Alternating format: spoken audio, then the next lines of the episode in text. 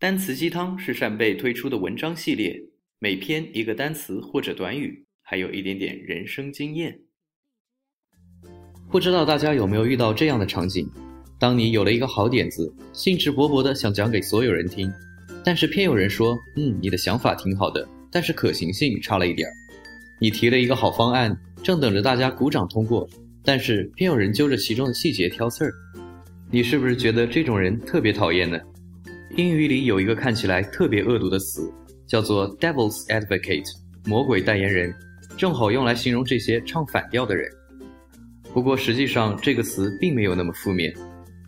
从古代开始，当基督教会想要把某位殉教的教徒奉为圣人的时候，会安排专人来寻找各种证据来说明那位教徒并没有资格成为圣人，比如他的品行不洁啊，死后的神迹比较弱啊，目击者当时可能比较嗨啊等等。这种为了反对而反对的角色就称为魔鬼代言人，他们的职责就是避免教会轻率地做出重大的决策。在教会之外，一些场合或者组织也会刻意安排魔鬼代言人的角色，哪怕本意是为了支持一件事情，也要穷尽所能寻找不利的因素，让大家都明白了这些负面因素之后，再决定是否继续支持。所以，嫌疑犯一定会有辩护律师，公共决策一定要经过辩论。正所谓，若批评不自由，则赞美无意义。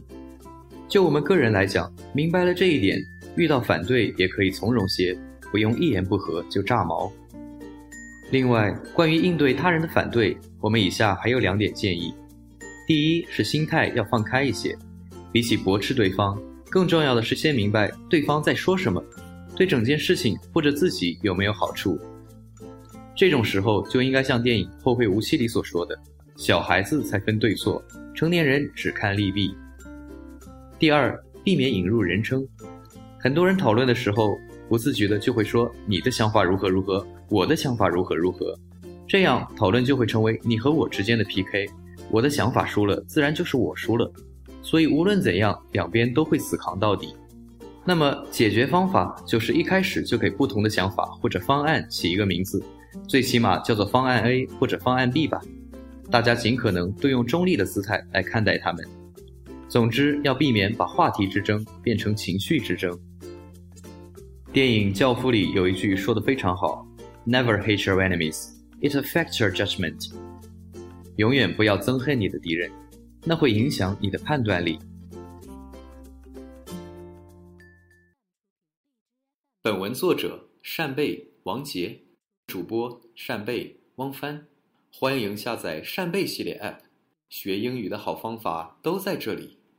本期的单词鸡汤就到这里，感谢大家的收听，我们下期再见。